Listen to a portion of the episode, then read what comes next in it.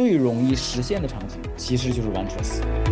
如何让更多的人进来？如何让你的利益分配更加符合社区精神？欢迎大家收听 D Light 光，本节目由零叉四九九主理，每期深度访谈全球舆论中心影响者，第一时间为您解读热点事件。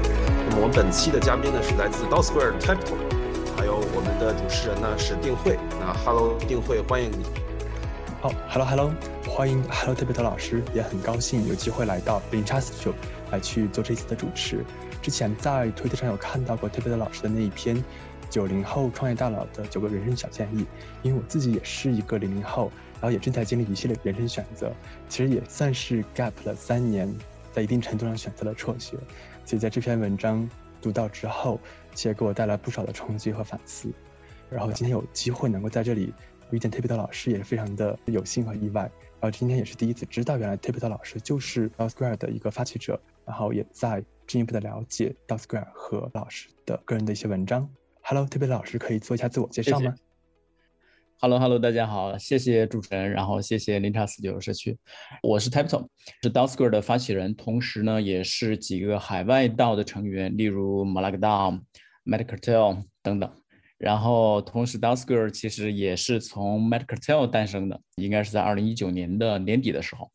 d o s q u a r 呢是一个基于道理念的孵化器，所以它其中的一个核心的组成部分便是一个一系列的基于道理念的投资工具，也就是今天我们的主题 Venture DAO。然后我们的孵化器可能会在下一个月九月初开启公测，所以也欢迎大家到时候可以去具体的了解我们的产品或者参加我们的活动。当然，其实，在孵化器上线之前，我们从二零二零年开始，我们已经投资了很多很多的项目，包括最近比较火的一个专注于去中心化数据网络的项目，叫 Ceramic。然后包括道的基础设施 d a House，可能后面我们可以聊到那个项目。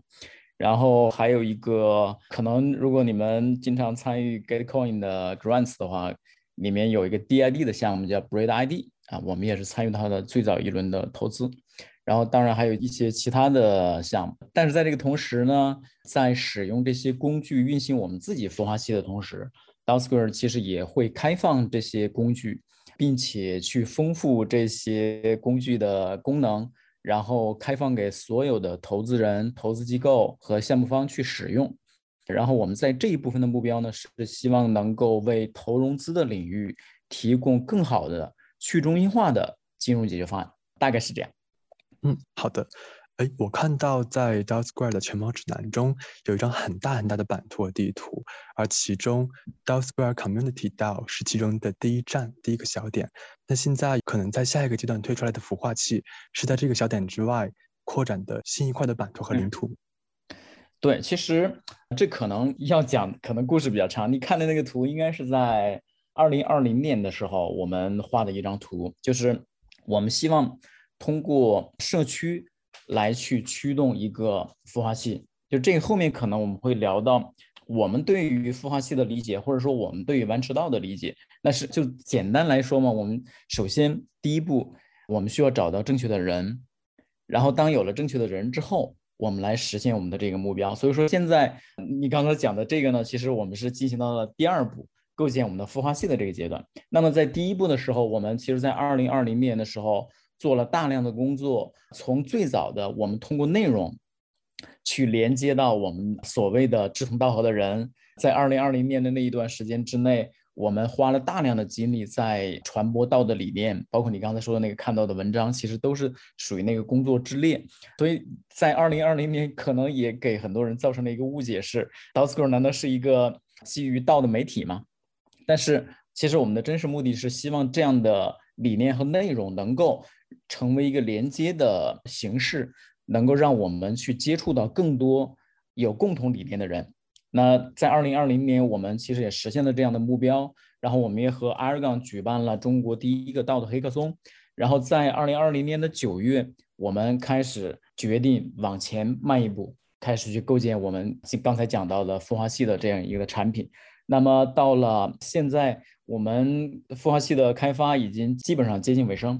然后在下个月会上线，但是同时我们的社区啊，如果你在我们的 Discord 的话，也能够看到我们有一个完整的运行的流程，包括我们的贡献协议，通过 DKP 你可以去无需许可的成为 Discord 的成员，并且能够拿到治理的权益。那这个可能聊的话就更细致了，可能后面我们可以慢慢的去展开它。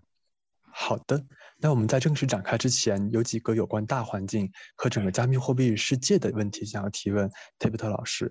呃，第一个问题是从现在来看，可能前段时间所有人都在说熊市来了，然后现在最近这两天以太坊又涨上去，可能接近两千。那在您看来，现在我们的 Web 三和这样一个加密货币的世界依然在熊市阶段吗？OK，就是说老实话，不是一个怎么说呢？不是一个专业的交易员，就是有我，并且也不是很擅长在二级的趋势的分析和操作。其实，在这方面我是相对比较迟钝的哈。但是我可以分享两个我自己对于二级市场的一个看法，或者说我自己在秉持的一个操作方法吧。就是第一点是关注内在价值。其实怎么说呢？也就是根据项目和产品的内在价值去判断它在此刻的表现。比如说某一个项目，我们认为它的真实价值就是它要做的事情是很有意义的，并且这个团队它能够做出它的愿景，对吧？那可能它的一个市值在我的判断里面可能是三亿美金或者多少。那么我们再看它此刻的表现。那么，由于大行情的原因，可能会导致市场的波动，对吧？那在这个时间段之内，可能它的市值只到了三千，那我觉得这可能就是一个很好的机会，对吧？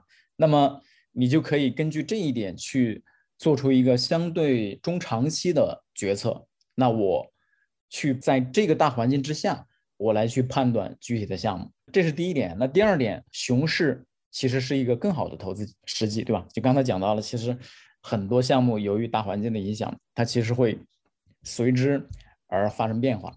但是如果我们的前提是做了刚才说的第一点的工作，如果做足了的话，在里面我讲到了一个通过内在价值来判断此刻的表现。那么如果我们的对比结果的差距是越大的，那么它的性价比肯定越高，对吧？那么我们唯一要判断的是，这个差距的大是不是你认为可以进入的那个点？那至于大环境是不是一个熊市，或者说是不是在一个底部，可能我个人而言，我不会去太在意它。我更在意的是刚才说的那个差距。那如果差距越大，我可能会更感兴趣。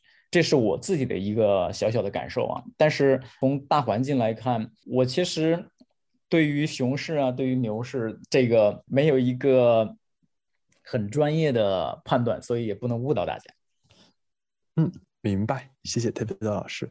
还有一个问题，就是您在做一级市场投资的时候，可能也看过很多很多不同的项目。那在您心目中，除过比特币和以太坊之外，区块链事业当中，您最欣赏或者说您觉得最重要的三个项目分别是什么？这个清单可能会很长，因为在从区块链诞生，尤其以太坊诞生以来到今天，其实诞生了非常非常多有意义、有价值，或者说非常非常重要的项目。但我觉得我可以更贴近今天的主题啊，来说几个道领域的项目。还是从内在价值的维度来看，我觉得到目前为止，道的基础设施依然是道领域。最具可持续性的项目，也就是说，它的价值判断更加容易，或者说更加稳定。那么，如果只能说三个的话，我可能会选择一个是 Argon，一个是 Dahas，一个是 Metacartel Ventures。我可以简单说一下这三个啊。Argon 是诞生在二零一六年，在那个时代有一个道的三驾马车，有 Argon，其他两个是 Colony，还有 Dostek。那么，可能大家对其他两个现在已经很陌生了，貌似已经很沉寂了。抛开这些因素，我们只从产品的角度来看，，Argon 无疑是一个非常非常完备的系统，并且到今天为止，从一六年到现在，它一直在不断的迭代，并且它的呃前段时间推出了 VR，，然后呢还有很多二层的一些布局。所以说，从另外一个层面，Aragon 其实也是很多后起之秀的参考对象。就是在这三驾马车诞生之后，其实我们也看到了很多的围绕道的基础设施。那么其实很多都是参考了 R 杠的设计，所以说可以这么说吧，R 杠应该是到基础设施里面一个非常重要的先驱者。我也认为 R 杠可能在后面也会有很大的机会，这是一个。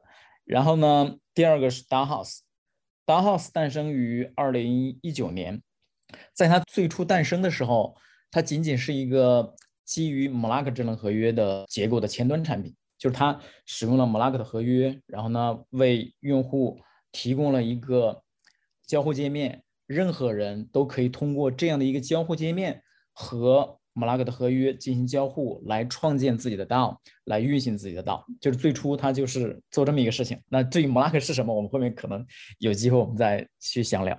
那么相对于 Argon 而言呢，它更加的简单，并且学习成本非常非常低，而且适用性非常强，尤其是适用适用于玩车道因为这里面可能有一个历史的血脉的原因。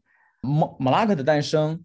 就是专门为了捐赠而开发的，它的目标是去捐赠那些以太坊社区生态里面有非常非常大的意义，但是可能眼下看不到经济目标的那些项目。所以说，当时 m l a k 诞生之后，Vitalik 还有以太坊基金会，还有 Consensus，还有很多其他的以太坊社区的重要的人物和机构。都成为了 m l a k 的捐赠人，也当时在一九年的时候成为了一个很著名的项目。但是 m l a k 的合约并没有一个交互页面让所有的人去使用。但是 DAOs 干了这件事情，是通过构建了一个前端，能够让所有的人都可以去使用 m l a k 所以我认为 Dahouse 在这一点上的意义非常非常大，它能够。给用户提供一个比 Argon 更加简单、更加容易上手的一个道德工具，所以在推出之后，有大量的组织再去使用。但是大家知道，道的爆发是从严格意义上来讲，是从2020年的秋天之后到2021年的时候才开始爆发。虽然说在2019年有很多人去使用，但是整体的数量是偏少的。那么到了至今。，Dahouse 已经现在在迭代第三个版本，然后他们也基于 m l a k 进行了很多很多的优化，然后但是我自己认为它更适用于 Virtual 的场景，因为它的整体的最基本的逻辑就是通过 m l a k 的那个交易模型来来去衍生的，所以这可能就衍生到我要说的第三个项目叫 m e d i c a l Ventures 和。Aragon 和 DAOhouse 不一样啊，Medical Ventures 不是一个基础设施，或者说不是一个产品或者工具，Medical Ventures 是一个组织，一个 Venture DAO。它诞生于二零二零年的春天，是在二零二零年马拉克 V2 的协议发布之后立刻宣布成立的。因为马拉克 V2 实现了更好的投资的逻辑，因为在 V1 的时候是一个捐赠的逻辑，在 V2 的时候。呃，为了更好的服务于投资，然后呢进行了改进，然后 Medical Ventures 就在它刚刚马拉克的 V2 刚刚诞生之后就宣布成立了。然后当时它的成员包括了很多著名的项目的创始人，包括 a v 还有我一时记不起来了，你们可以去官网去看一下，有很多的西方很有影响力的人成为了。Medical Ventures 的成员，然后在 Medical Ventures 诞生不久呢，其实 OpenLaw 也根据 m a l a k V2 的合约启动了他们的 Venture DAO，名字叫 The Law，我估计你们可能也听说过。这是在 Medical Ventures 诞生之后，他们紧随其后发布的。然后，其实，在那个同时呢，我个人也发起了另外一个 Venture DAO，叫 Medical Ventures China，因为刚才提到了 Dusker 其实是从 Medical 诞生的。然后，当 Medical t e l 的发起人 Peter 在二零一九年年底的时候，在跟我说，他说他计划去 launch 一个 Medical t e l Ventures。然后我就跟他讲，那呃，既然你 launch 一个这样的道，我也在中国来做一个这样的 venture 道，然后名字就叫 Medicatel Ventures China。然后我们大概也是在二零二零年的四月份，还是应该是四月份，我们启动了 Medicatel Ventures China。然后呢，我们当时也汇集到了一些很有意思的人，包括海外的成员。然后也包括国内的几个项目方的创始人，以及还有几个基金在里面。然后呢，我们当时投资了 d a House，还有其他几个项目。所以说，在二零二零年的夏天之前，全球诞生了三个 venture 道，但是 Medicatel Ventures 是最早的一个。怎么说呢？可以说它是继二零一六年 The DAO 之后的第一个 venture 道。我觉得这一点。有非常重要的历史意义，所以我为什么也说，如果让我说三个的话，我为什么把它纳入其中的一个原因也是在这儿。它的诞生让更多的投资人和投资机构或者说投资社区开始去尝试 venture 到这种新的基金形式，也就是 Medical Ventures 诞生之后，我们才看到了越来越多的人去关注到我们怎么样去用到。去 launch 一个 ventures，也才有了今天，无论是海外还是中国，有大量的 venture 道的诞生和运营。我觉得这里面 medical tel Ventures 是功不可没的。所以说，大概我就来介绍这三个项目。嗯，好的。哎，其实我们会发现，很多 Web 二的一些业务和场景，它是有机会在 Web 三当中做成一个道的。但其实能够真做成道的，比如说可能像一些 DeFi 协议，它可能道化的程度会比较深，而这个 Venture 大行也会在整体当中去走的比较靠前。我会好奇有一个提问，是为什么你觉得，为什么 Venture 这个领域它适合道化，或者说在您看来，是否还有其他一些可能潜在的一些市场和业务场景它适合道化？怎么讲呢？从宽泛而言，哈，DAO 它是一个组织结构，或者说更底层的话，它是一个协作思维，对吧？我们怎么样去来汇集到志同道合的人，来一起去实现一个共同的目标？那这里面就会涉及到组织结构的问题。就是所以说，从宽泛的角度来讲，DAO 其实可以适用于任何场景的，但是最容易实现的场景其实就是 OneTrust，或者说。基金的啊，或者资金的运行，是最容易用道来实现的，因为它足够简单，对吧？因为如果我们要把它放到更复杂的治理场景里面的话，那其实涉及到更多治理因素。那么这些治理因素可能依赖于我们的业务场景。那每一种类型的组织，或者说针对每一个业务，包括你刚才讲的 DeFi，那还有其他的，比如艺术，是不是？那其他的这些。它会根据它的业务的不同，它的治理因素会变得不一样，那么其实就会大大增加治理难度。但是你会发现，投资领域其实非常简单。我们可以去看一下 m l a k 的那个合约哈，它的一个最基本的设计哲学就是人类最原始的协作的。一个模型就是我给你什么，你给我什么，对吧？就是任何人与人之间的协作，其实都是这样，你给我什么，我给你什么。所以在马拉克的那个合约里面，他只做了两个选项，一个就是我给你什么，你给我什么。那么我们可以稍微延展一下啊，在马拉克里面，刚才讲到他最原始的时候是去做捐赠，对吧？那么假设你是一个道，我要向你申请一笔资金。那这个我给你什么，你给我什么，怎么样去设定呢？那就是我给你零，对吧？我给你的那个参数填零，你给我填一千或者填多少？那这一一千可能是 ETH，有可能是 USDT，那么就完成了一个捐赠。那假设我要成为一个资助者呢？那么这个两个参数怎么填呢？我给你什么呢？我给你一千，你给我零，那就我就成成为了道的一个资助者了。我把钱给你了，你们什么都没给我，对吧？那么我们换的投资往前进一步，投资就是我给你什么呢？我给你我项目的 token，对吧？你给我什么呢？你给我到里面的 USDT，就完成了一个投资的一个逻辑。所以说，为什么说投资是一个更加好去运用道工具来去运行的呢？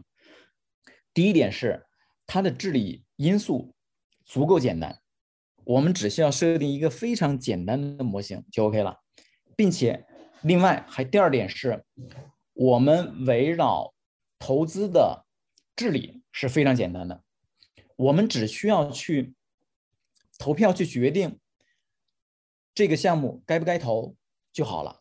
除此之外，我们不需要去进行任何的组织管理，因为你知道，其实组织管理是一个非常非常复杂的事情。这也是为什么很多道在尝试的使用去中心化的方式，使用更社区化的方式、投票的方式去治理的时候，会出现困惑，甚至出现失败的情况。包括我们之前看到的 Gitcoin 的社区里面。也产生了很多很复杂的问题，没有解决的问题，然后他们一直在去讨论，甚至争论，对吧？那其实就会导致到，当你道的治理因素会变得复杂的时候，你的治理的难度就会变得越大。但是投资你会发现是一个非常简洁的模型，尤其在 crypto 的投资里面，比传统投资更加简单。所以我一直说，完成到。是最好的一个，你可以去尝试到和运行到的一个呃实用案例，就这是我自己怎么说从业 这几年来对于你刚才提到的那个问题的一些感受。嗯，明白。哎，那在 Venture 到这样一个模型当中。呃，在您看来，一个比较优秀的一个代币的模型可能是怎样的呢？呃，因为我了解到，可能在一些其他的道当中，他们会有一些类似于积分，可能是你的贡献 token，有些是可能是金币，就可能是你的一个投资可以交换的一个 token。那在 Venture 道当中，你们会怎样设计这个呃这样一个 token 的模型？然后是否会去给它注入一些市场的流动性，或者说上到一些 DeFi，或者说一些平台这样子？我觉得这个里面可能需要考量的因素非常的复杂。首先，我觉得这里面你刚才问到的问题可能有三部分。第一部分是 token 是什么，就是 venture down 的 token 是什么，也就是 venture down 的 token 的定义。那么第二个是 token 的怎么样去使用，或者说怎么样去获得。那么第三个是它是否流通，对吧？是否有意义？那么。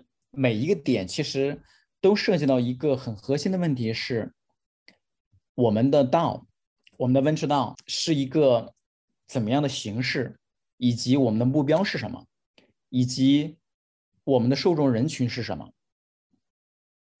我这些因素决定了刚才说的那三部分。所以说，嗯，其实没有一个放之四海皆可行的一个方案。每一种类型的基金，或者说。每一种意识形态的基金，venture 道可能都需要有不同的设计方法。比如说啊，举一个简单的例子，venture 道其实也会有 token，对吧？虽然说 d a House 的那个里面，它没有用 token 这这样的一个名词去界定它，但是它的 share 其实就是一个不可转移的 token。当然，题外话，他们在 V 三的时候会把这个 share 改变成一个 token。那么在这个模式里面，我们可以看到，其实会有两个方向，一个是封闭型、是相对封闭型的文池岛，一个是相对开放型的文池岛。那么相对封闭型的是什么呢？它可能更接近于传统的基金，就是并不是任何有钱人我都可以进入红杉，对吧？不可能的。它肯定会有一个选择标准，哪些人可以进入，通过什么样的方式进入。那么 d a House 可能更适合服务于这一类的基金，就是封闭式的基金。那么还有一类呢，是开放性的基金。那么类似于之前的，随便举个例子啊 c o d a 对吧？就就有点类似这样的东西。它把道的 token。能够开放给所有人，无论它的 token 是什么样的性质啊，所以说这个问题其实比较复杂。Token 是什么样的性质？比方说它的 token 是不是代表了它的资金池里面的资金呢？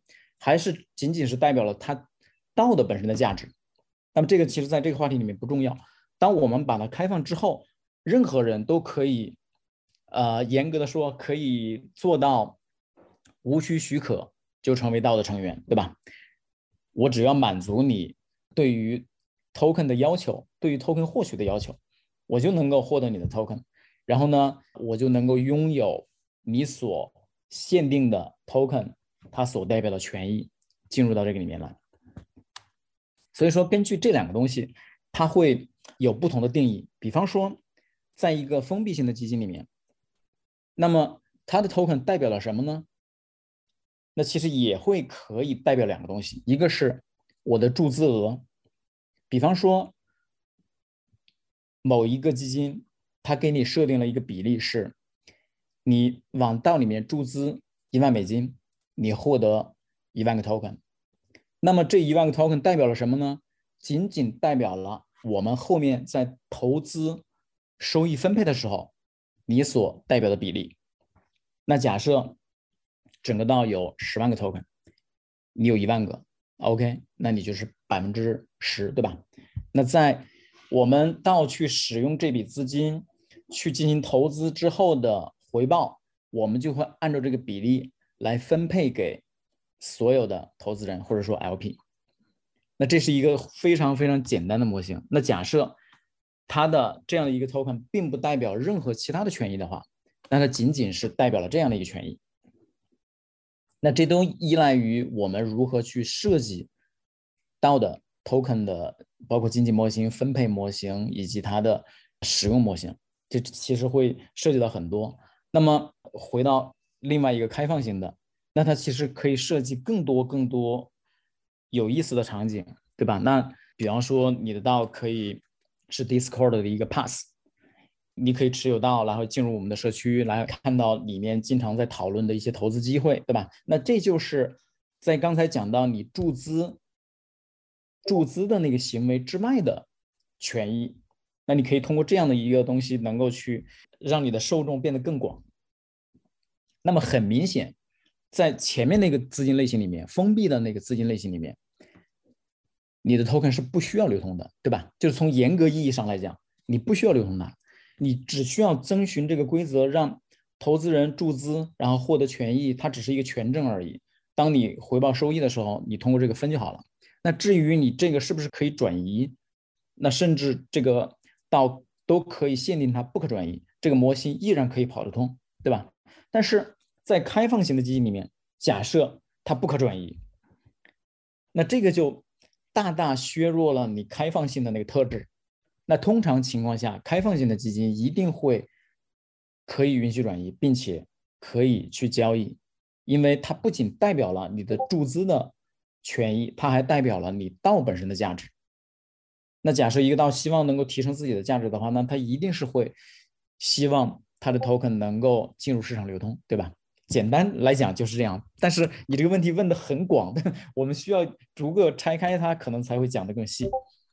明白，非常理解。OK，呃，我还有个好奇，在您自己的这样一个 DAO Square 当中，你们会有哪些具体的一些链上的一些治理的方式呢？比如说，你们是否会有一些呃，通过当你的 token 进行一个投票权的赋予，以及你们会是怎样的一种协作的机制与流程？这个很有意思啊，就是我们我之前在。去年还是在前年，就一直在讲一个理念，就是可执行协议。我觉得这个对于道非常非常重要。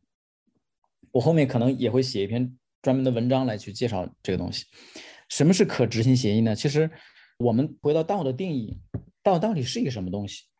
其实很多人试图去解释道是什么，但是就是到目前为止很难有一个比较清晰的或者简洁的。解释的方法能够告诉我们很清晰的道到底是什么。那如果用一个最浅显的话来说，道其实是一个更好的，能够让我们让每一个人可以自主的对某一个组织基于他的共识来参与贡献，然后同时在参与贡献的时候能够收获到对他创造的价值，就是最简单的来来讲。可以这么解释啊，但是这句话并没有逻辑性，后面可能在我那个文章里面会有一个更加有逻辑性的解释。那在这个里面有一个很关键的因素是，在道里面，我认为几个最核心的因素是什么呢？是第一个是治理最小化。其实很多道在讲要重视治理，对吧？但是我们要反思一个问题：最好的治理是什么呢？最好的治理是不需要治理。就像我们可以很简单的拿一个 DeFi 的协议来去做比较。通常很多优雅的 DeFi 的协议非常简洁，不需要任何的治理，对吧？当它构建的时候，它建立了一个共识。如果你认同这个共识，你进去就好了。比方说借贷协议、收益率或者是乱七八糟那些东西，你只要去认同那个东西，你就把钱放进去就好了。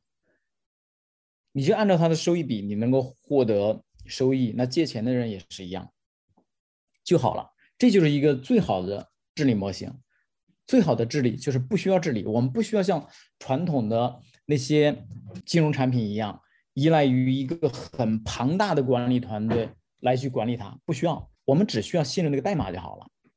这是一个，还有一个是最小化沟通成本，就可能我们不需要开会，我们依然只需要信任那个可执行的协议就好了。刚才讲到的 DeFi 其实就是一个可执行的协议。就他的那个协议，我们的约定是可执行的，并且不可违背的。那最小化沟通成本其实也是一样，还有最小化信任成本也是一样。那么基于这一点，我们可以看出可执行协议对于道非常非常重要。其实投不投票其实都不是那么关键。当我们在所有的事物当中刨去那些完全不可执行的协议。之上的工作之外，OK，那我们去使用投票的方式来去达成共识。那么投票可能也分两种，一个是投票结果可执行，第二个是投票结果不可执行。当然，在最初的 Snapshot 那个投票系统里面，它的投票结果就是不可执行的，对吧？当我们说我们要给某某某一万块钱，社区同不同意？当大家都同意的时候，这笔钱其实不会给那个人，对吧？还是需要另外一个人把钱转给那个人。但是，当我们通过另外的道德工具来去投票的时候，比如 d a House 或者其他的工具，当我们发起一个提案说要给某某某一万一万美金的时候，就像我刚才给你介绍那个 d a House 那个两个因素一样，当投票通过的时候，那个钱真是自动就会给给那个人。所以说这两个有区别，一个是投票结果可执行，一个是投票结果不可执行。那么当然很明显，到需要投票结果可执行的，无论它是转钱也好，还是升级我们的产品的智能合约也好，都需要是投票结果可执行。那么这些都是属于可执行协议的范围之内。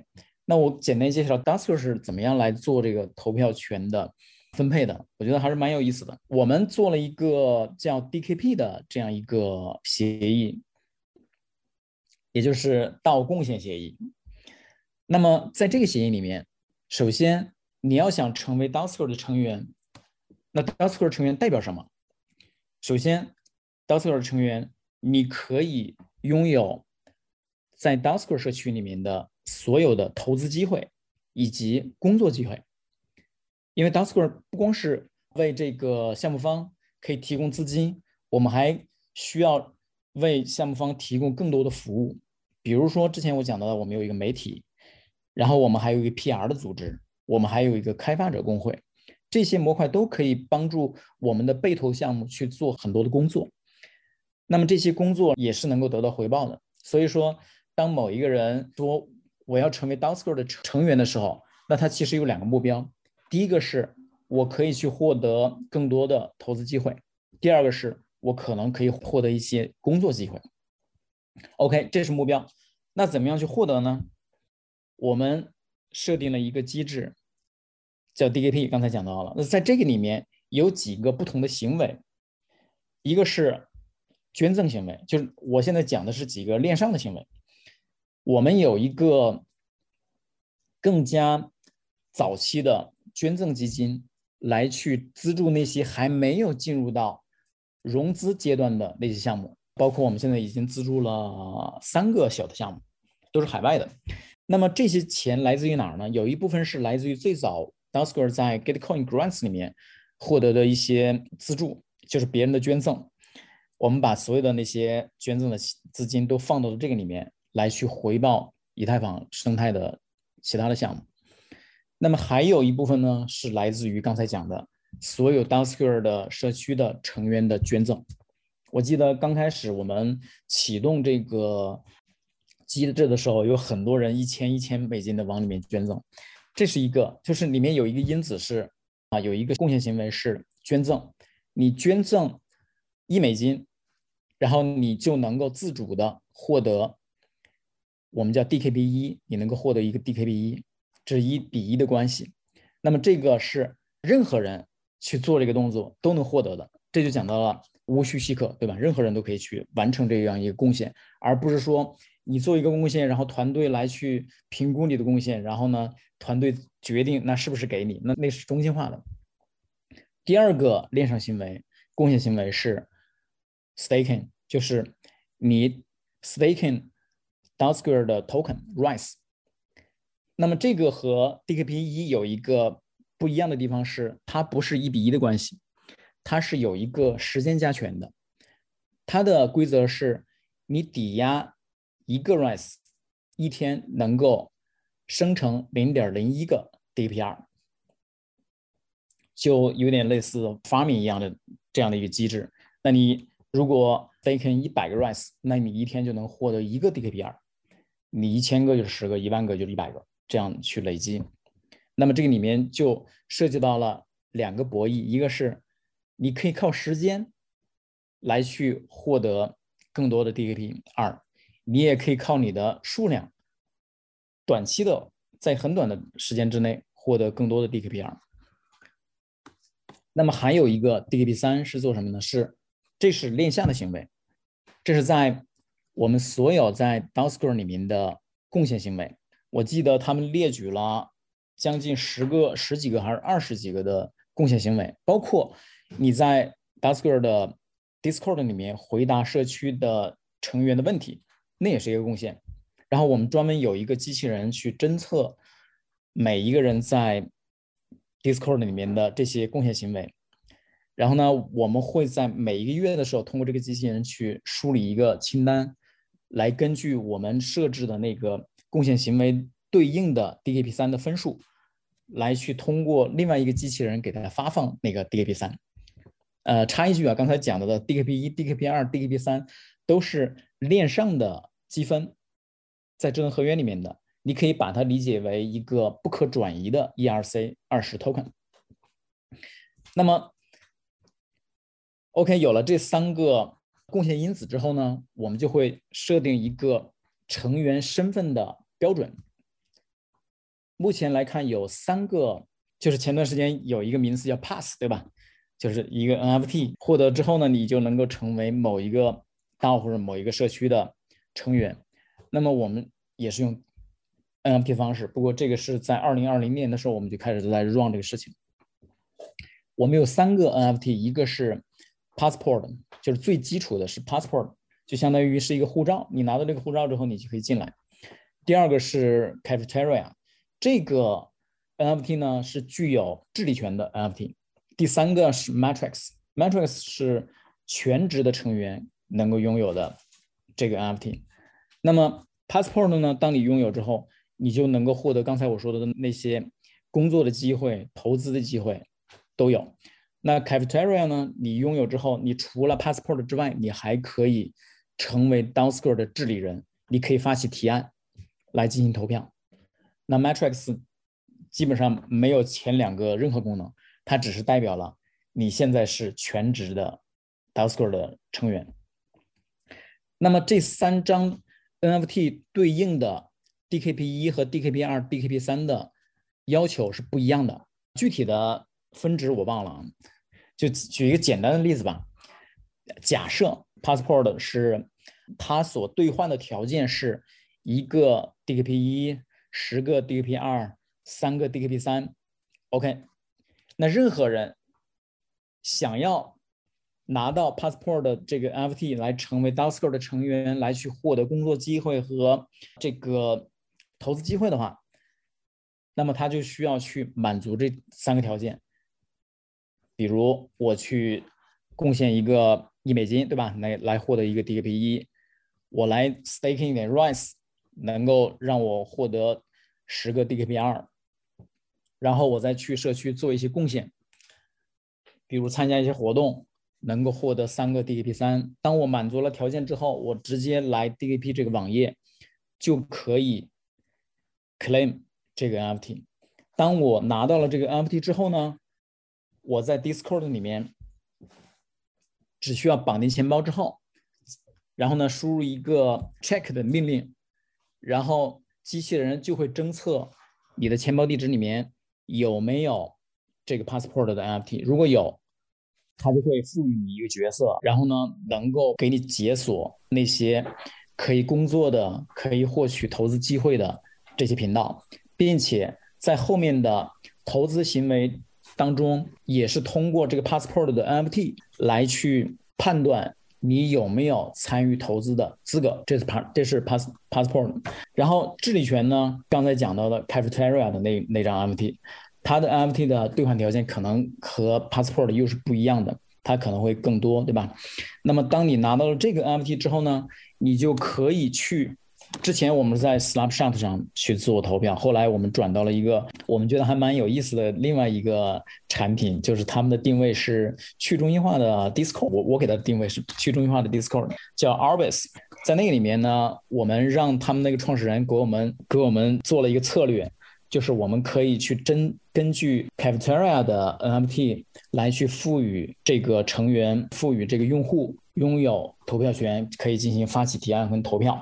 然后后面我们就是在那个上面来做，所以说简单来说，就是从整个的流程你可以看出，作为所谓的哈所谓的 Dusker 的团队，他没有对任何这个过程，无论是获取的过程，还是行使权利的过程，没有对他进行任何的干涉。我们只是建了一个共识，建立了一个机制。那么如果认同这个共识，觉得它有价值，觉得有意义。愿意参与的话，他只需要去自己执行那几个步骤就好了，自行就可以完成所有的流程，包括获取资格，包括行使权利，一切的行为都是针对于这个来去围绕执行的。那么这是呃执行方法。那么还有一个问题可能是 d a s k e r 能治理什么，对吧？这是一个其实是一个很关键的问题。所有的道其实都面临这个问题，所有的道可能。都还不能完整的回答这个问题，就是我们的道到底能够治理什么呢？其实刚才我讲到了一个问题，是治理最小化。最好的治理就是不治理，这跟最好的信任是不需要信任是一样的。这也是刚才讲到的可执行协议的一个很大的重要性。那么在 d a s k e r 的场景里面，目前哈，因为我们的孵化器现在还没有上线，所以说啊，基于产品的治理还没有开始。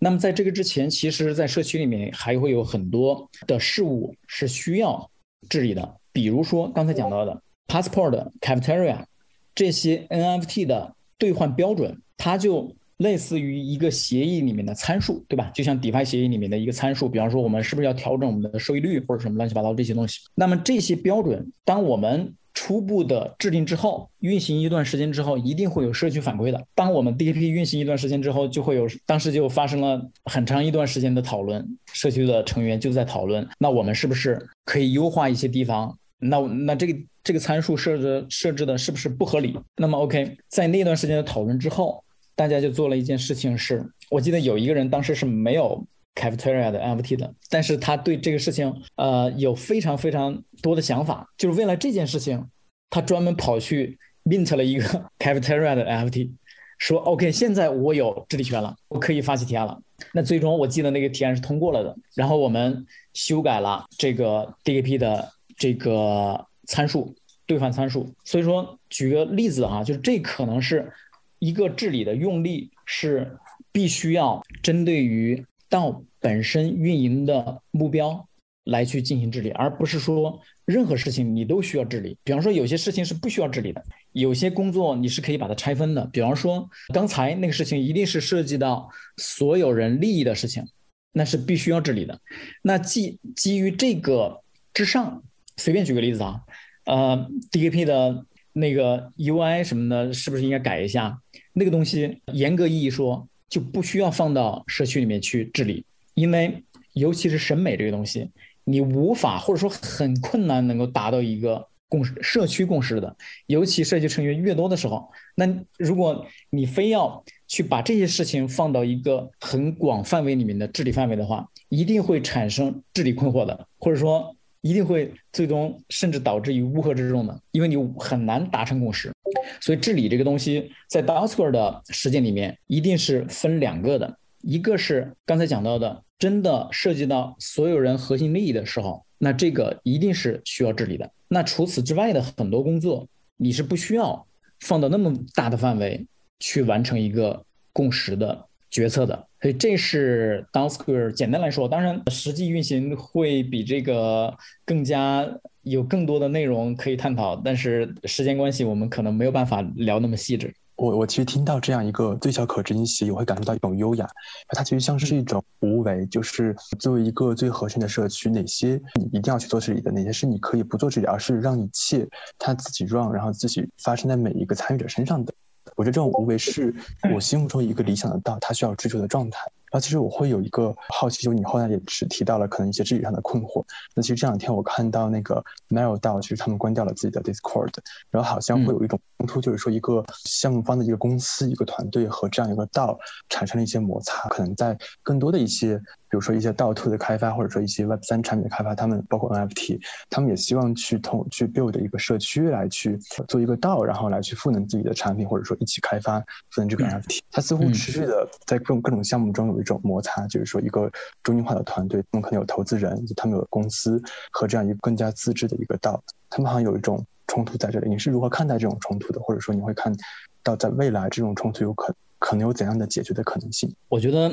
冲突一定是会存在的，就这里面会有几种博弈关系啊，几几几个博弈方，一个是团队本身对于去中心化或者说对于道的它的真实目的是什么？其实有很多项目，它是为了给大家营造一个更好的故事来去构建了一个道，对吧？道不是它的真实目标，也就是说，道在它的业务的范围里面，可能是在它的设计里面可能是不需要的，但是。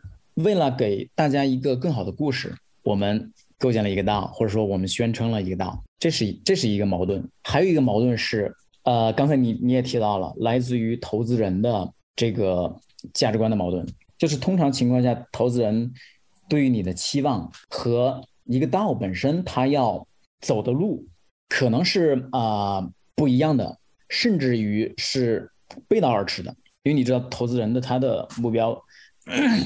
永远是金融回报嘛，但是到这个事情，或者说到这个本身这个领域是一个非常非常新兴的领域，它需要更加有耐性的去构建，这是一个现实。所以说，通常会有三呃最基础来讲会有三个这样的一个博弈方，当然社区也会有压力，因为假设你没有构建一个更健康的社区的话，那么你的社区的杂音也会形成一股阻力。这也是为什么我们用了一个 DKD 的方式，因为其实你可以从刚才可以看到啊，这个用户漏斗其实其实是一个很长的漏斗，对吧？我本身就想进你们的 Discord 来转一转，但是我发现我搞那么多事情，我又要跑到那儿去给你捐赠，然后我还要去搞一点 Rise 过来抵押进去，然后我还要去参加一些活动，能够拿到一个 DB DKP 三，我才能够 mint 一个 NFT。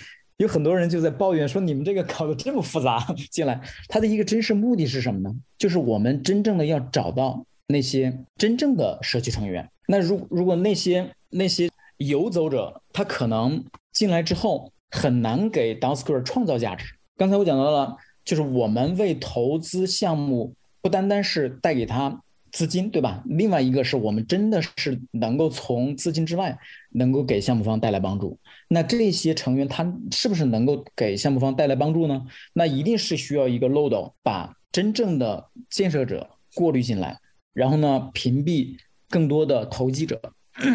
那么这是是一个博弈。所以说回到刚才，那可能不止三个，会有四个这样的一个矛盾会存在。这也是导致了为什么很多的道在运行了一段时间之后。运行不下不下去的一个很大的原因，但是这个问题呢，很难通过一个很简单的解决方法去解决掉它，因为它涉及到了多方面的因素。比如说，我们一个个来说哈。首先，道本身的核心成员就是发起道的这这几个人，他的真实目标是不是真的是觉得我要做的这个事情除了道以外做不了？其实这个问题就能够过滤掉很多的组织，对吧？能够过滤掉很多的项目。其实很多项目，它并不是需要一个道才能真正的完成它。那如果真的是，那证明这个道或者说这个核心的成员对于道。是真的有热情或者信仰，认为这个事情是能够帮助我们实现我们的目标的。那只有在这个基础之上，他才会真正的对如何构建道机制、如何运行这个道来进行非常非常深入的研究，并且不断的去迭代它，不断的去思考它。那只有这样的一个过程，在机制的构建，在道的构建，那这里面其实包括了好几个东西啊，包括了刚才讲到的成员。包括讲到了 token 的使用以及 token 的经济模型，所有的这些东西其实都是围绕这个东西来的，是一个融合的东西。那么这个因素，呃，扎实之后，那 OK，我们再考虑别的因素，投资人的因素。那钱一定就是单纯的钱，一定不是道的最佳选择。就也换一个方式说，不是谁的钱你都可以要的，因为在这个市场上有很多投机性的钱，对吧？他希望你和其他的很多的 pump 的项目一样，恨不得一个月就能够给他带来很高的收益，他赶紧推出，对吧？那么很明显，这些项目啊，这些投这一类的投资人，他对于道的成长的负面作用是大于正向作用的。那么作为一个道，如何去选择和自己站真正站在一条战线上的投资人，这也是很关键的。如果选择不当，那么从投资人的这个角度，或者说从投资人的这个角度，可能会造成到运行很困难，甚至于半途而废的这样的一个窘境。那还有个刚才讲到了这个社区，对吧？那社区其实刚才也也也已经展开了。那么假设你没有构建一个很好的道的运行机制，就是道的成员 membership，或者说后面的。Operation 的这个运行机制的话，那么它也会对你的道的运行造成很大的阻力。只有你真正找到了合适的人，通过机制找到了合适的人，并且通过这样的一个合适的机制给到了这些人应该有的收益的时候，那么你这个道的运行才能够进入一个正向的循环，或者说我们可以说它的飞轮才可以转起来。也就像刚才讲的 d a s o 那个场景一样。当成员进来之后，他的贡献一定是要匹配他的收益，那么甚至于收益要大于他的贡献。无论这个收益是精神上的，还是物质上的，还是当下的，还是未来可期的，都无所谓。其实这又涉及到刚才马拉克那个模型，对吧？我给你什么，你给我什么。那只有当你给我的大于我给你的时候，你的社区才会变得更加健壮。一个是你的人会变得越来越多，二个是。大家的积极性会变得越来越高，那这都是涉及到你如何去构建你的机制，如何去运行你的机制。所以说，这个里面就是回到你刚才的问题，这个里面其实需要考量的因素非常非常大，非常非常多。但是从目前我观察的和你观察的其实是一样的，很多的道在刚开始风生水起，但是可能很快就开始遇到问题，陷入困境。那假设他没有办法在陷入困境的时候想到解决方案，并且再次上路的话，可能这个道就会销声匿迹。我们已经看到了很多的道销声匿迹，对吧？从二零二一年道的热潮开始爆发的时候到现在，我们可以回想一下，我们其实经历了，其实看到了很多的道，现当时非常火，但是现在可能我们再也没有听到他们的声音了，那都是这样的问题。所以，我我经常会把那个原则的那那那一张那个圈圈的那个图，经常会分享给大家。就是当我们要做一件事情的时候，我们首先是往上走，因为我们去积蓄了一些能量，能够让我们做这件事情。但当我们到达了一个阶段的时候，一定会遇到问题。那这那这个曲线就会往下走，让我们陷入一个低谷。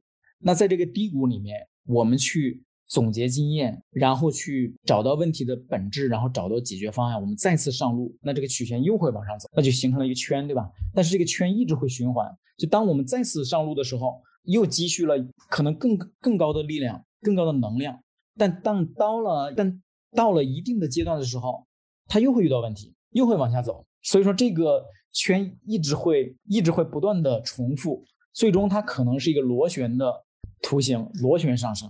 那么一个任何一个道可能都会遇到这样的问题，任何一个道可能也都会经历这样一个螺旋上升的问题，螺旋上升的这个过程。所以说这就要看刚才讲的那几个因素促成的。但是最终有一个因素是，因为其他的所有的因素都取决于道的发起者那几个核心的成员。他是不是能够很好的处理这几个角色的关系，以及很好的处理与这几个角色之间的矛盾或者说博弈，能够处理得好？那么处理这个问题的核心就是你是不是秉着真实的。道的理念或者道的精神来做这些事情。如果你是真实的秉着道的理念和精神来去 launch 你的道的话，那这些问题可能都会变得很简单。这是我自己的一个经验啊，因为我们也 d o s k e r 从二零一九年也一直是螺旋 螺旋的在上升，并且我从二零一八年就开始在做道的事情，在尤其在二零一九年遇到了很多很多的坑，然后呢，这也。稍微帮助了 Dusker 在后面运行的时候避开了很多，大概是这样，非常有感触。哎，我其实会 进一步好奇，就 Dusker 有投一些道，或者说可能准备道化运营的项目，你们是否会担心未来有一天和他们的道有不合的，或者说有不同的意见？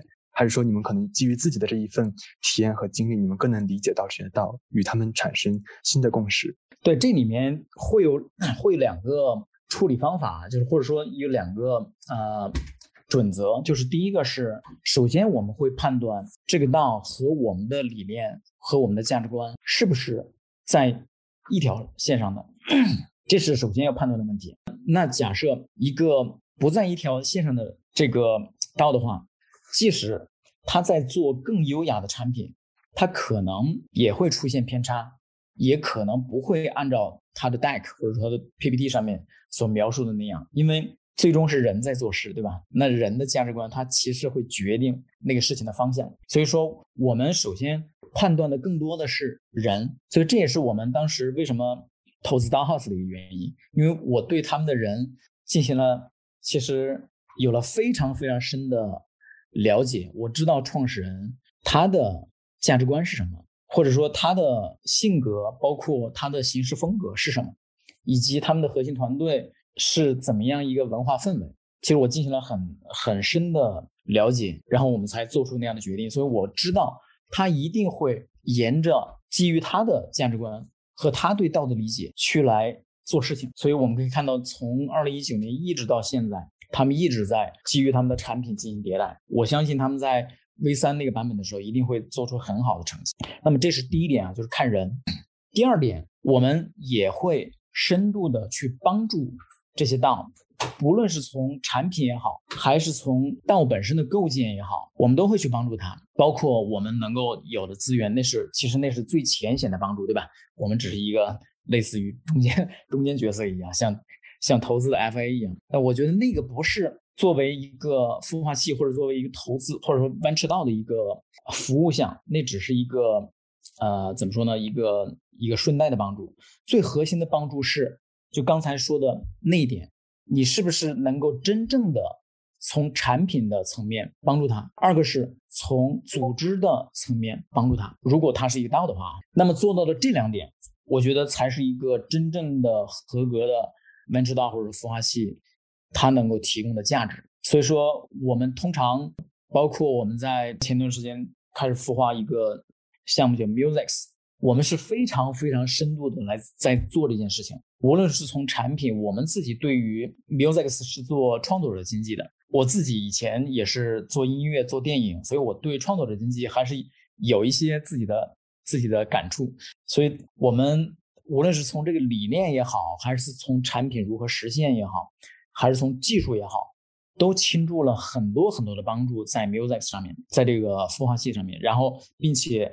怎么样去设计这个 DAO，以及它的 token 经济模型，包括后面的道治理，我们都倾注了很很大的力量来去帮助到这个项目。那么基于这两点，我觉得我们可以做到在我们自己能力范围之内，能够去最大化的帮助到被投的项目。那么这两点之外，那其实可能我们不可控的因素了，这个可能就是风险部分，对吧？就我们能够做到可控的风险范围之内的，我们做的最好。那剩下的就交给其他风险不可控的部分，那就是投资风险的问题。就大概是这样的一个方法。嗯，明白。哎，我还有一个点特别特别的好奇，就是您觉得在到这个行业的现在所处的这个发展阶段，它最需要被 build 的东西是什么？是更多的最小可执行协议吗？还是说更多的一些商业化的场景，它能够基于道的这样一个模式去运作，最终形成一个比如说一个道 to 道的一个网络，然后形成一个可能基于道的一个经济体？你会怎样看待这样一个最需要被 build 的一个点一个方向？啊，道 to 道一定是一定是我认为的一个最终的目标哈。但是现在有很多道 to 道的说法，其实。又我感觉不是特别准确。就我在一九年的时候翻译过一个文章，叫 DAO Mesh 还是叫 DAO 什么？哦，应该是叫 DAO Mesh。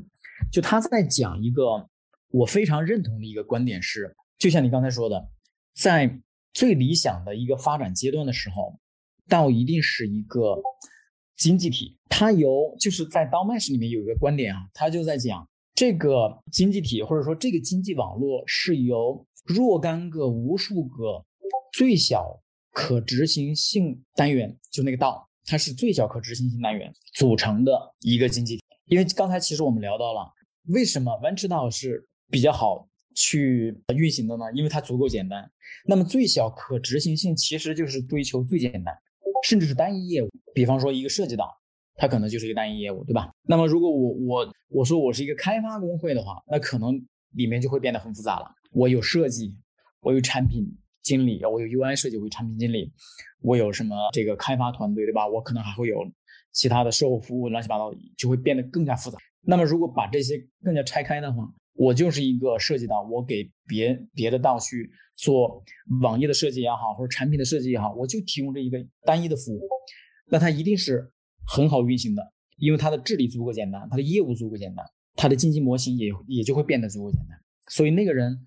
他的概念就是，这个经济体是由若干个最小可执行性道组成的一个交互网络。那么，在这个里面有一个极端的情况是，我们甚至于不需要这个网络之外的 token。举一个简单的例子，我是一个设计党，你是一个啊，随便说吧，你是一个开发者党，对吧？那么我们需要进行一个协作是什么呢？我帮你去设计一个这个产品的 UI。然后呢，你支付给我的是什么呢？你支付给我的是你们的 DAO token，支付给我。那 OK，我拿着你个你的这个 token，其实是可以去，一个是我可以去满足我的日常的生活的需求的，比如说我们有这个 DEX 能够去换成 USDT 或者或者其他的，甚至于。可能这里面还会有一些商店什么乱七八糟的，它它是可以支持这些系统内的 token 的，对吧？这是一个更加极端的情况。那么我同样也是一样。那别人去找我来做一件事情的时候，啊，我找别人去做一件事情的时候，我也可以支付我的这个涉及到了道。那就是这样的一个经济体，可能是一个最理想化的状态。当然，它不可能变得那么纯粹，它一定和外界有很多的联系，并且就是说，刚才尤其是。在金融上的联系，但是这个不重要啊。就是回到问题啊，就是一个最小化、最小可执行性的道是更容易去启动的。这是从应用层面，就无论你是 venture 道也好，还是其他的业务也好，当我们去想要去通过道去 run 的时候，我们要找到那个自己想做的那个事情的最核心的地方，然后把基于核心的那个之外的很多的。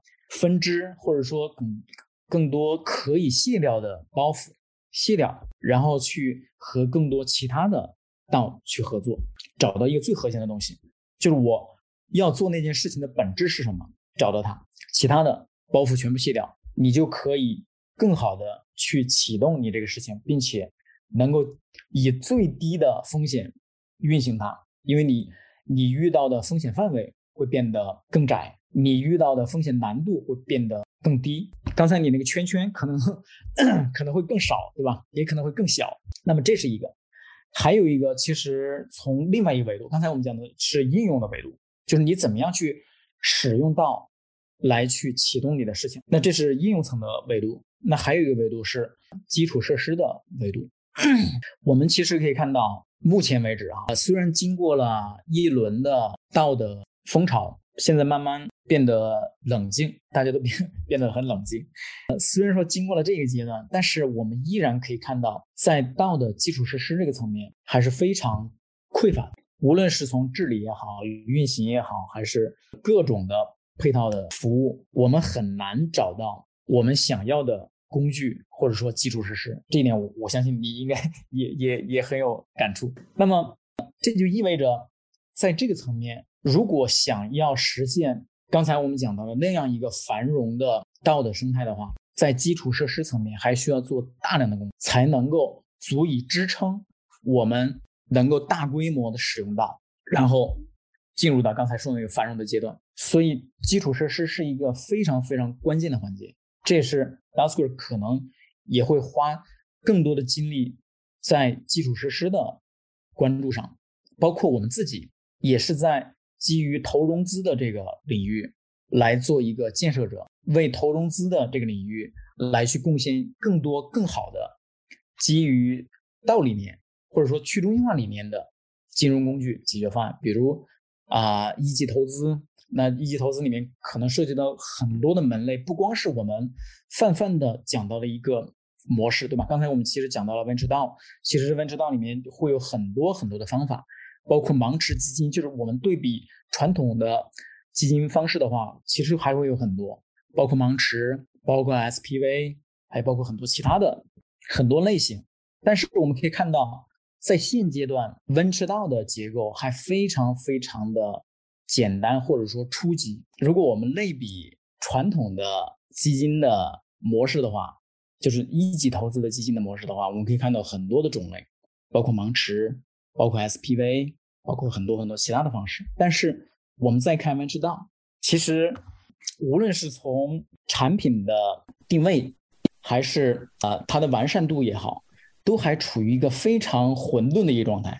你可以用 DAOhouse 去投资，但是你可以完成一个交易，但是它很难很难完成一个让投资这件事情或者说这个工作流能够很顺畅的一个事情。比如我们用 DAOhouse 可以去完成一个交易，但是我们很难去实现。如果项目方的 token 是锁仓的，它有 vesting 的，那这个我们怎么样通过呃更好的方式去实现这一点呢？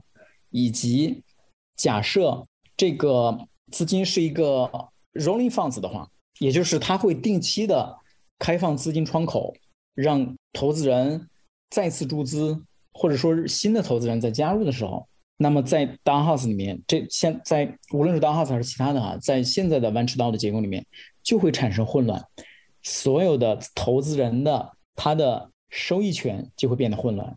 因为我们就很难分清哪个投资人是在哪一期进来的，所以这些都需要更完善的工具来去实现它。当然，在 venture 道之外，其实也会有很多的需要完善的东西，包括国库的管理，对吧？啊，我记得我们二零二零年投资了一个叫 Motis 的项目，也是 YC 投资的一个啊，专门关专注于到国库资金管理的这样的一个项目，他们是基于 Gnosis 来做的。当然，我们其实还需要更多其他的维度的工具来支撑我们，可以更好的使用到来去满足我们的不同的业务。所以，无论是从投资的角度来看，还是作为一个 builder 的角度来看，基于道的基础设施，它还处于非常早期。那同时，它给我们带来了大量的机会。所以说。基于你的问题，可以有两个关键点啊，就是总结一下，一个是如果我们是一个应用层的使用者的话，那我们首先要找到一个我们自己的核心业务，核心要做什么，然后尽量把它最小化，然后呢，基于这个最小化的模型来启动那个道，它会大大降低你的治理难度，这是第一个。第二个，假设。你是一个投资人，或者说你是一个开发者，或者说另外其他的一个 builder 的话，那么在道的基础设施这个层面，还存在着大量的机会，我们可以去参与它。我相信，在道基础设施这个层面，在未来的一两年之内，它的价值一定会被放大到比现在要更大。可能你现在开始去投，无论是投资这个领域也好，还是去参与这个领域也好，在未来一两年，你应该能够获得。很好的回报，就大概 这是我自己的一个观点。嗯，收到。我这边还有最后一个问题，就我之前听到一位老师说，可能在未来一个道德建设者，他像一个游牧者一样，他到一片新的草场，在这里见识一片秩序，一片一套规则，然后就看到这里风生水起，生生不息。然后他可能会带着自己的洞察，又去到下一片草场，在那里构建出新的一片呃花园。然后，其实如果我们回看外表的世界，一个可能公司的两比较好的发起人，他可能要是一个非常强的执行者，或者说他要能够拉到很多投资去把整个团队带起来。那在 Web 三的世界中，作为一个道的发起人，呃，我们可能是不是需要找到一些共识，或者说我们需要去创造 Law is Code，然后去创造最小可实可执行的协议？那在您看来，在未来，在这样一个道德网络当中，这样一个道德创造者、道德创始人，他最需要具备的核心能力是什么？他是一个怎样的这？样特质的人？这里面，那我们就单说在道的这个领域里面的东西啊，因为道之外的，可能任何一个创业者他也都需要具备那些特质，对吧？那在道这个领域里面，其实和传统的创业有一个很大的区别，就是假设你希望通过道的方式来运行或者说启动你的，尤其是商业计划的话，那么首先你需要清醒的知道我要做的是什么，以及。第二个问题是，我如何找到和我有同样感受的人？这个感受其实包括两个方面，一个是你做的那件事情的本身，对吧？二个是用道来去做它的这样一个行为，这两个促成了谁和你走到一起。因为我如果单单纯纯从我的目标来去判断的话，那其实有很多人可以去和我一起来做这件事情。但是并不是所有的这些人都可以认同你的道理念，因为这是两个方向的问题。就跟在传统的方式里面，我是一个创始人，然后我去做我的创业计划的时候，那首先假设我有联合创始人的话，OK，我们先把股份说清楚，对吧？你百分之七十，我百分之三十，咱们俩一分，咱俩公司是属于咱们俩的。但是在道里面不是一样的，不是这样的。如果你希望有更多的人加入的话，你的利益是会被稀释的，并且这种稀释可能要超出你的想象。假设你你想让它范围变得更大的话，那你的稀释的范围可能会越大。那么你如果只是把那些人当成你的员工的话，这是两个概念。当成员工或者说当成所有人都是主人，这是完全两个概念。有很多人是无法接受这一点的，对吧？就是无论是从权力的欲望来讲，还是从对利益的欲望来讲，很多人都是无法接受这一点的。那么，首先自己是不是能够接受这一这一点？二个是你找到的那些人是不是能够接受这一点？那么，这是首先我觉得一个发起人需要考虑的问题。二个是我怎么样能够把我的愿景和理念传递给更多的人？因为就像 d o s k e r 一样。我从二零一九年开始，我一个人。我记得二零一九年十二月五号 d a s k e r 成立，那个时候就我一个人。然后我并没有去找任何一个朋友说我要干这么一件事情，而是我就想看看，我就用我的理念和我的想法去看看那些陌生人愿不愿意和我在一起。如果陌生人愿意跟我在一起的话，那证明这个事情是有意义的。因为如果你找你的朋友，朋友可能是出于对你的帮助或者说面子，对吧？来，然后帮你搞一搞。但是如果陌生人的时候，尤其是在道的最开始，可能还有一个特质是，你需要在没有任何现金流的情况下去达到某一个阶段。这是 d o s k e r 达到的阶段。d o s k e r 用了一年的时间来做这件事情，就是在那一年之内，我们做了很多的事情。我们当时有七八十个人来一起做事情，但是没有一分钱的收入。那么这当然是一年是一个很大的挑战。那么在更短的时间之内，你能不能够做到这一点？那么也就是你能不能通过你的理念和你要想做的事情，能够感染到最初的那些贡献者，能够真的是基于你那个事情的兴趣跟热情来去参与你，而不是像招聘一样，我来拿工资来去做你的事情。你做什么事情成不成功跟我没有关系，我只是来去。通过我的劳动付出来获得一些这个经济回报，那是完全不一样的概念。道一定要更有更多的，我通常讲两个概念，道里面有两个人群，一个是传教士，一个是雇佣兵，这两个缺一不可。就是你都是传教士也不行，你都是雇佣兵那更不行了。那么怎么样去合理的分配？那一定是传教士要更多一些，雇佣兵要更少一些。所以说在这个。第二个是你怎么样能够通过你的理念找到更多的传教士以及雇佣兵来一起来做，来启动你那个事情。那么当到了一定的阶段的时候，当你做出了一定的成绩，上市场证明了你的能力的时候，因为在这个阶段其实可以证明两个东西：一个是你这个事情是不是有市场的，是不是有价值的；第二个是。证明你和你的早期的核心成员是不是有能力走得更远？那么，当你证明了这两点之后，不需要你找投资人，可能投资人就开始找你了。所以，我觉得就到这一步为止。当有投资人开始找你的时候，那可能你就到了下一个阶段。当你有了资金，你就可以更好的去实现你的目标，可能迈向下一个阶段。那么，在那个时候，可能你就要考虑的问题是。如何构建一个更好的道的机制？因为在之前，一个人很难在一刚开始就构建出一个很完善的的机制来去运行我的道，这是不可能的，一定会进入一个磨合期。